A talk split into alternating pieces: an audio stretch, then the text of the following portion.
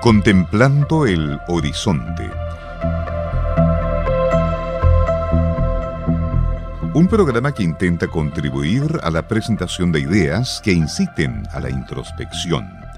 Con el profesor de la Facultad de Ciencias Jurídicas y Sociales, Andrés Cruz Carrasco.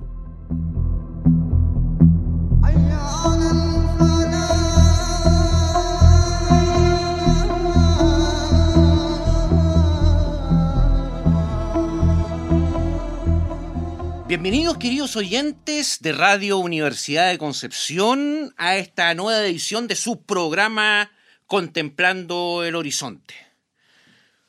José Ortega Gasset nació en Madrid el 9 de mayo de 1883, en un piso situado sobre la imprenta del Imparcial, un periódico que dirigía su padre, José Ortega Munilla, y era propiedad de su madre, Dolores Gasset. Segundo de cuatro hermanos, miembro de una familia de la alta burguesía liberal e ilustrada, aunque con, poco dinero, la actividad periodística de su familia fue decisiva tanto en su formación como en su estilo de escritor y su implicación en la política. Escuchemos a Beastie Boys en Radio Universidad de Concepción.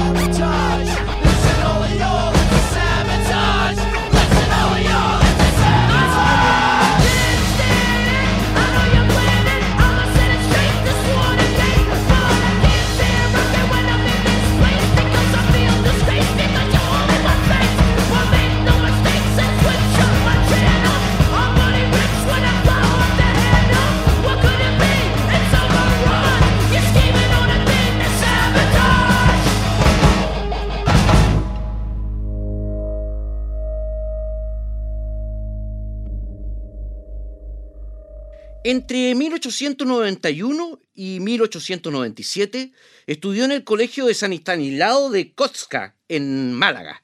Los jesuitas y sus, y sus enseñanzas le produjeron una reacción parecida a la que había tenido cuatro siglos antes otro brillante alumno de la misma compañía, Descartes, que sin actitud, pero con claridad, denunció en su día el poco valor de la ciencia que le enseñaron los jesuitas de la Flèche. A Ortega le pasó lo mismo. Criticó la formación recibida de los jesuitas que, abro comillas, mordiendo las porciones más enérgicas de sus almas, han inutilizado a los que tenían que haber sido los constructores de la cultura nacional. Cierre comillas. Justo lo que él deseaba hacer y de hecho fue. Durante su etapa escolar tomó contacto con las clases dirigentes de Málaga, la ciudad que había sido una de las más cosmopolitas de España en el siglo XIX e iniciaba su declive. La destrucción de las vides provocada por la filoxera, sumada a la dura competencia que a las industrias siderúrgica y textil malagueñas hicieron vascos y catalanes, provocó una crisis que favoreció el nacimiento de un proletariado revolucionario. Málaga sería la primera y única circunscripción electoral española en la que un comunista conseguiría un acta de diputado en 1934 puede que las reflexiones sociológicas de Ortega se debieran a esas primeras experiencias. Escuchemos a Rate Again the Machine en Radio Universidad de Concepción.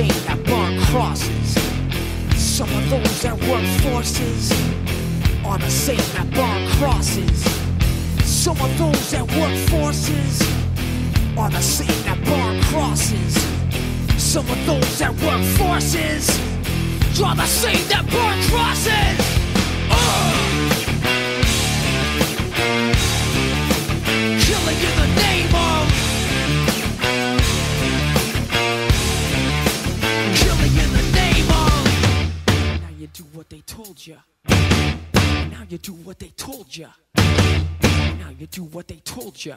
Now you do what they told ya. Now you do what they told ya. Now you do what they told ya. Now you do what they told ya. Now you do what they told ya. Now you do what they told ya. Now you do what they told ya. Now you do what they told ya. Now you do what they told ya. Don't do that.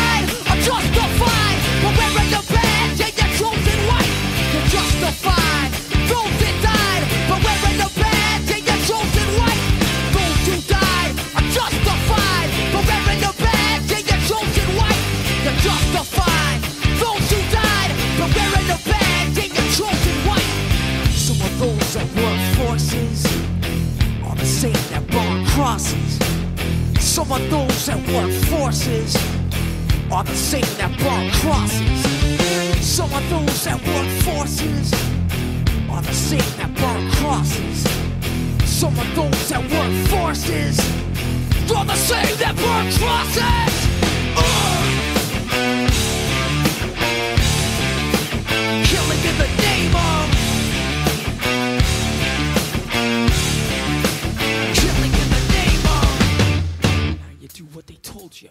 And now you do what they told you. And now you do what they told you. And now you do what they told you. And now you do what they told you. Under control. And now you do what they told you. You're under control. And now you do what they told you.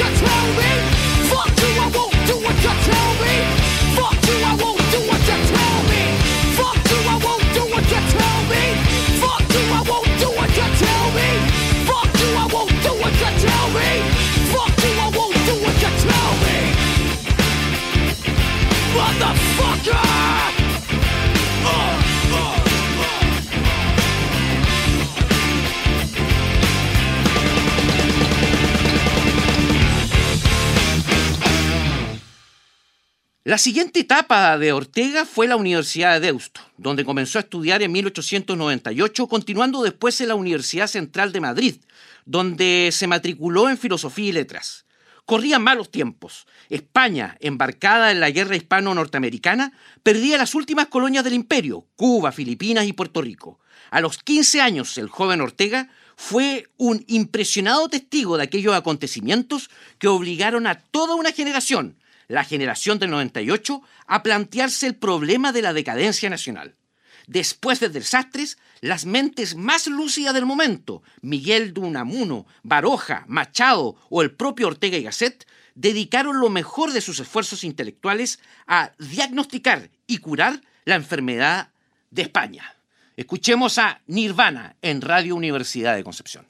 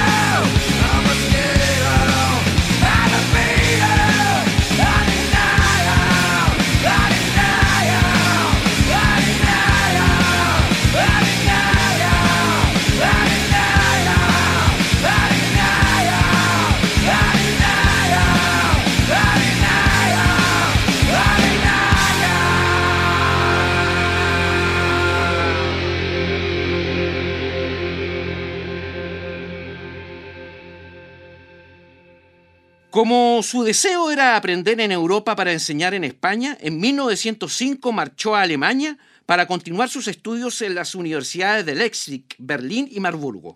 El planteamiento filosófico de Marburgo postulaba la vuelta a Kant para superar el callejón sin salida de la filosofía idealista representada por Hegel y sus seguidores. Pero Ortega tenía mucho espíritu crítico y no se entregó a los neocantianos con una beatería discipular reconociendo la valía de sus profesores de Marburgo, adoptó una actitud distante. Dice, con gran esfuerzo me he evadido de la prisión kantiana y he escapado a su influjo atmosférico. En Alemania comenzó también su madurez humana y los recuerdos de aquellos años le acompañarían siempre. Dice, yo no podré mirar nunca el paisaje del Escorial sin que vagamente, como la filigrana de una tela, entrevea el paisaje de otro pueblo remoto y el más opuesto al Escorial que quepa imaginar. Es una pequeña ciudad gótica junto a un manso río oscuro. En esta ciudad he pasado yo el equinoccio de mi juventud. A ella debo la mitad por lo menos de mis esperanzas y casi toda mi disciplina. Ese pueblo es Marburgo, de la ribera del Land. Escuchemos a Fate No More en Radio Universidad de Concepción.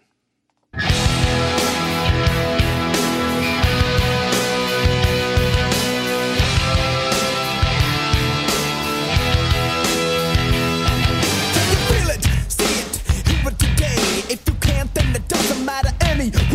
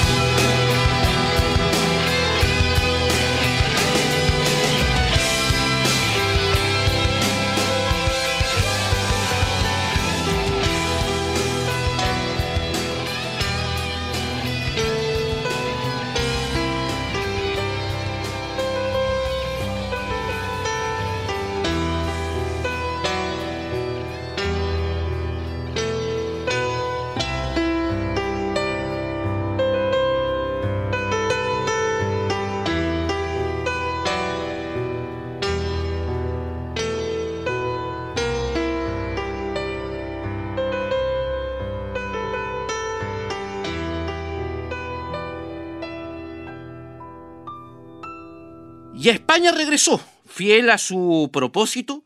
España es una posibilidad europea. Solo mirada desde Europa es posible España, dice el autor. Al volver fue nombrado profesor numerario de Psicología, Lógica y Ética de la Escuela del Magisterio de Madrid en 1909 y en octubre de 1910 ganó por oposición la cátedra de Metafísica de la Universidad Central, vacante tras la muerte de Salmerón.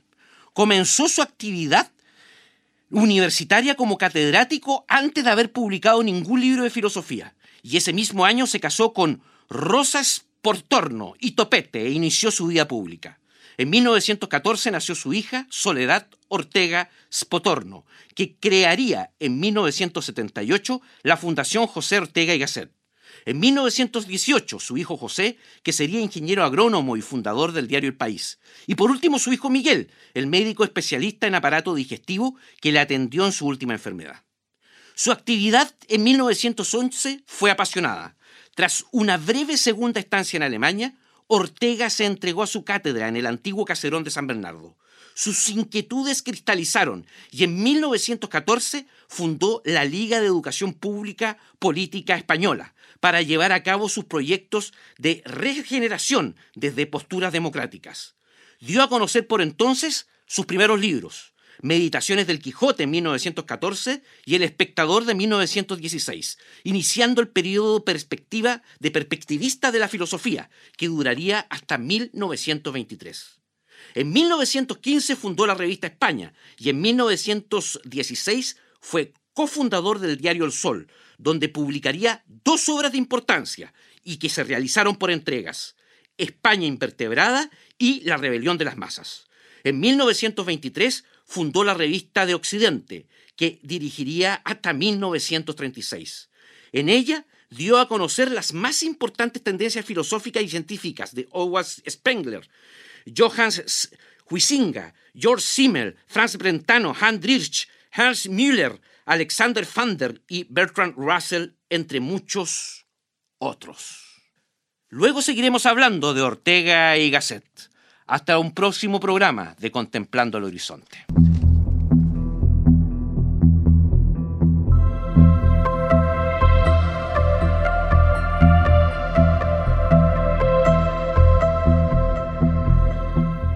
Hemos presentado Contemplando el Horizonte con el profesor Andrés Cruz Carrasco